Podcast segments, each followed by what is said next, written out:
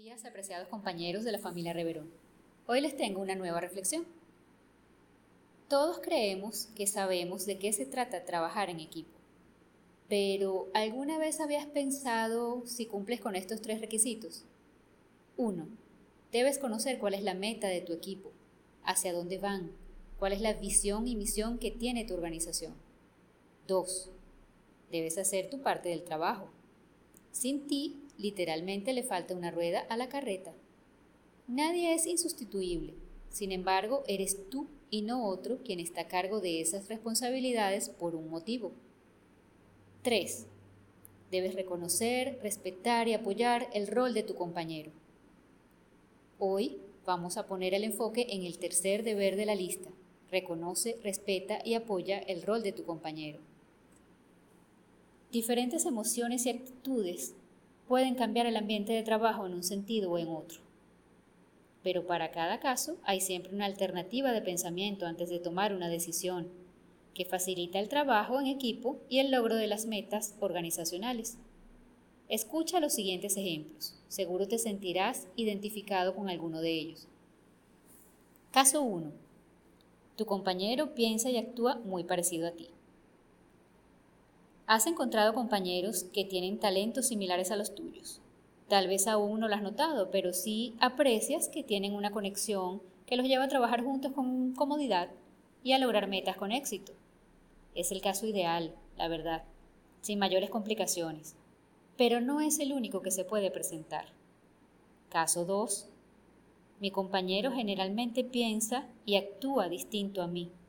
Para este caso tenemos dos ejemplos. 1. Si eres el tipo de persona que valora la tranquilidad para trabajar, te preocupas por los problemas de los otros, te toma un poco más de tiempo cumplir con las tareas inherentes a tus responsabilidades. Pero hay compañeros que te parecen mandones, que siempre están haciendo muchas cosas y exigiendo que tú hagas otras tantas. Te recuerdan que el tiempo corre y que aún hay metas por cumplir. Eso te angustia y no sabes cómo sobrellevarlo. Te invito a identificar en tu compañero otros talentos distintos a los tuyos. Este compañero puede tener talento para comandar, catalizar los procesos y para planificar. Piensa que en toda organización debe haber alguien que se haga cargo, que tome las decisiones, que haga que el proceso marche sin pausa y que se alcancen las metas dentro de un plazo específico. Caso 3. Es decir, segundo ejemplo de si tu compañero piensa y actúa distinto a ti. Si tú eres el tipo de persona que siempre está a cargo, que hace que las cosas pasen y que pasen rápido además, comandas, catalizas y planificas.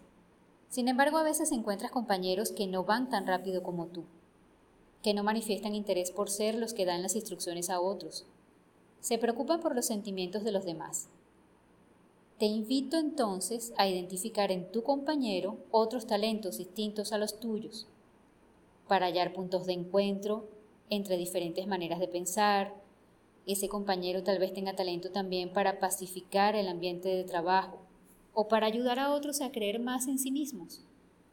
Piensa que en toda organización debe haber alguien que ayude al equipo a mantener las buenas relaciones camino a la meta, que mantenga la armonía e incluso que allane los conflictos que surgen de vez en cuando. Los talentos de cada uno son la causa por la que todos tenemos roles distintos en la misma organización. Reconoce, respeta y apoya el rol de tu compañero.